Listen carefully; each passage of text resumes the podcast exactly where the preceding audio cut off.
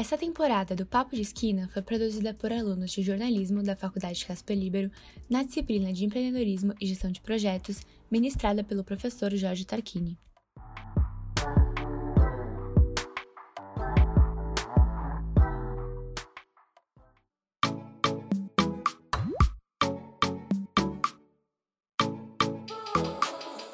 Eu considero a um só tempo bastante importante e insuficiente o papel das agências de checagem para evitar a disseminação de notícias falsas. Primeiro, bastante importante porque elas são o mecanismo mais uh, inovador que o mercado jornalístico criou para poder discernir aquilo que é informação legítima daquilo que é fake news ou outras estratégias de, de desinformação.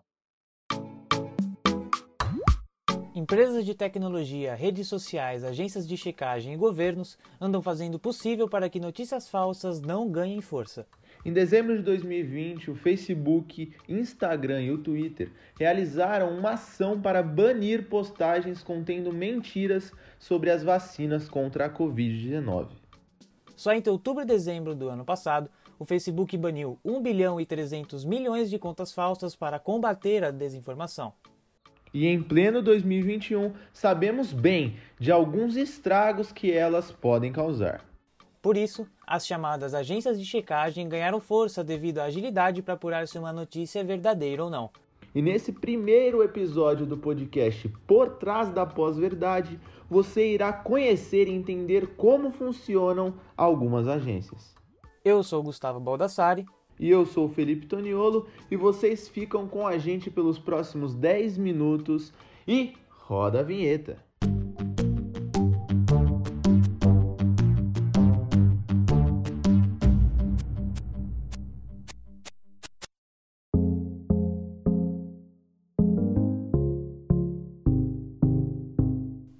O mal da desinformação causa grandes efeitos em uma sociedade, desde remédios mal receitados até eleições.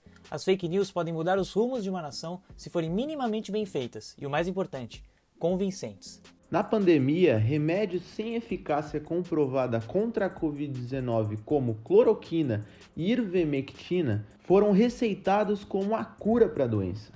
Em inúmeros estudos, foram mostrados que ambos os medicamentos não surtiram efeito para combater o coronavírus, rechaçando essa possibilidade de pílula mágica adotada pelo presidente Jair Bolsonaro. Mas, você pode estar até se perguntando agora: como uma notícia falsa pode ser tão convincente? Se ela realmente é falsa, ela deveria ser automaticamente descartada. É, pois é, deveria.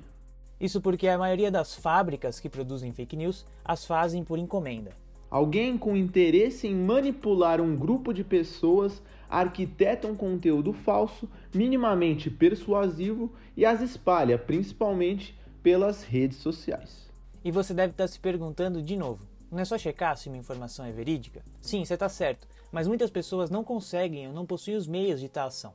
Por isso, como as notícias falsas já existiam até mesmo antes da internet, mas se intensificaram depois de sua criação, foi necessário criar algo específico que checasse essas informações.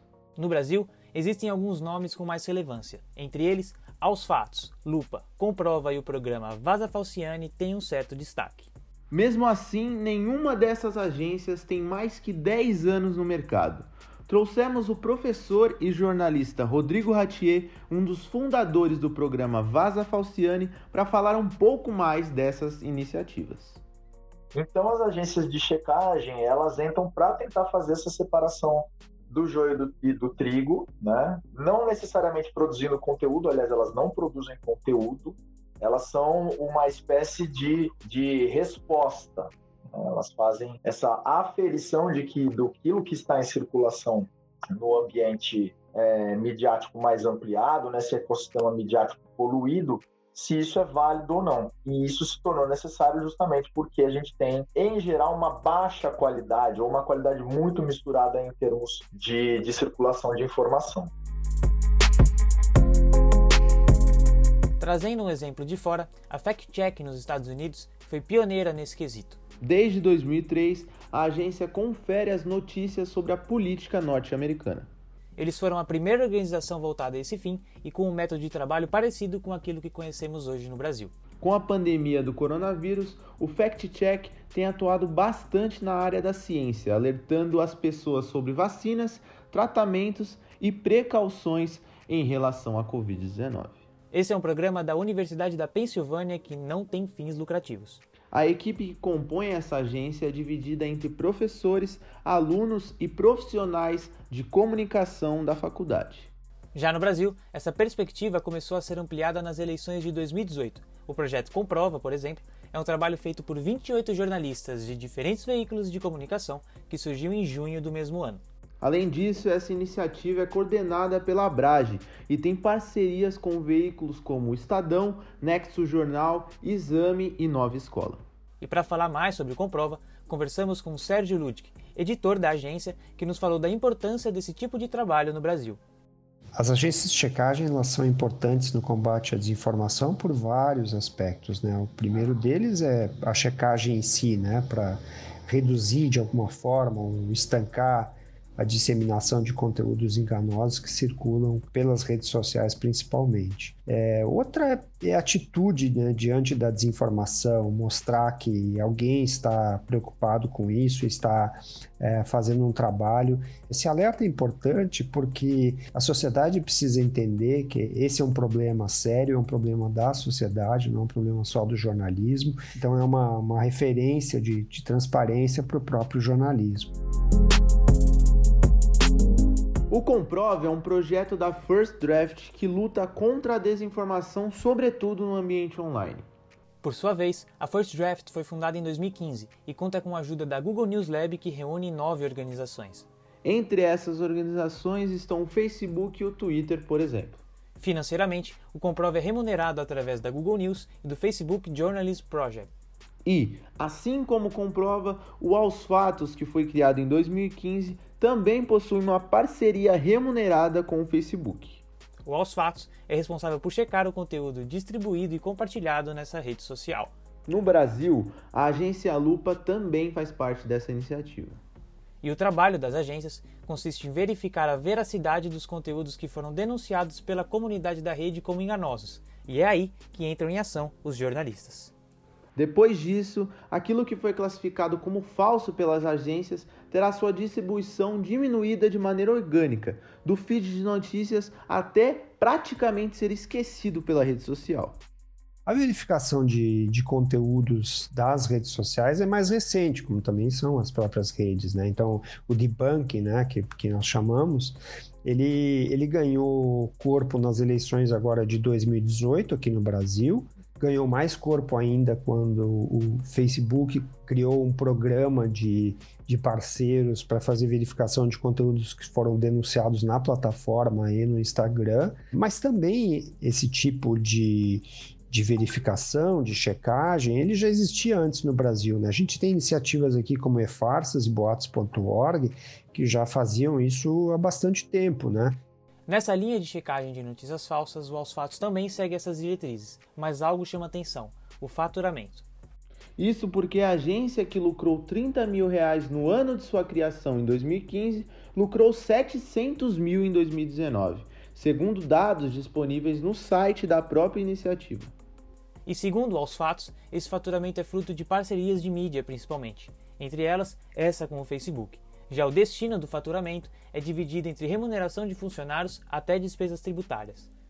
Fora aos fatos, a agência Lupa também tem parceria com redes sociais, mas que tecnicamente abrange um mercado maior. Fundada em 2015, a Lupa é uma das maiores agências de checagem do Brasil.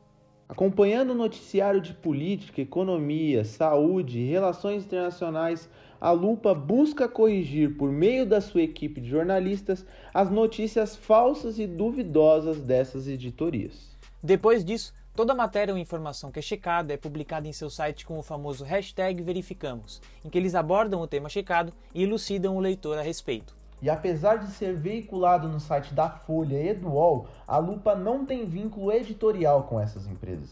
Ao contrário disso, a Lupa integra a International Fact Checking Network, que é a rede mundial de checadores, onde a agência é classificada como membro verificado dessa organização. Em cima disso, o objetivo da lupa é estimular o debate político e, claro, promover a conscientização sobre os riscos da desinformação, algo evidenciado desde o começo da pandemia de Covid-19. O modelo de negócios dessas agências é um diferencial, especialmente da agência Lupa.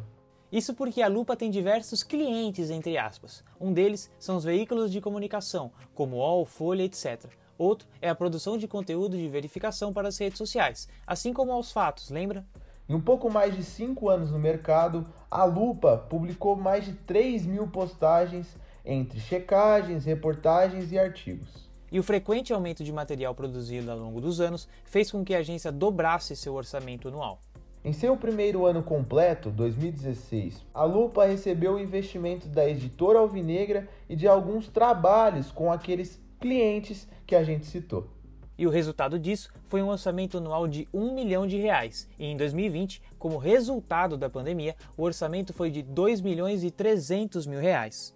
Segundo a Lupa, isso se deve aos editais e fundos que a agência desenvolveu em projetos de verificação ao longo do ano passado. E esses números da Lupa e aqueles dos fatos que nós trouxemos anteriormente provam quão importante é o trabalho desses programas.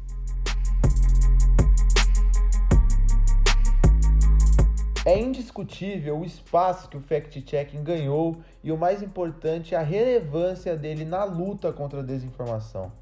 E a gente espera que ao fim desse episódio do podcast Por Trás da Pós-Verdade tenha ficado claro como as agências de checagem surgiram e sua significativa importância nos dias atuais. Com esse sentimento, a gente vai ficando por aqui. Até o próximo episódio e tchau, tchau. Foi um prazer. Tchau, tchau.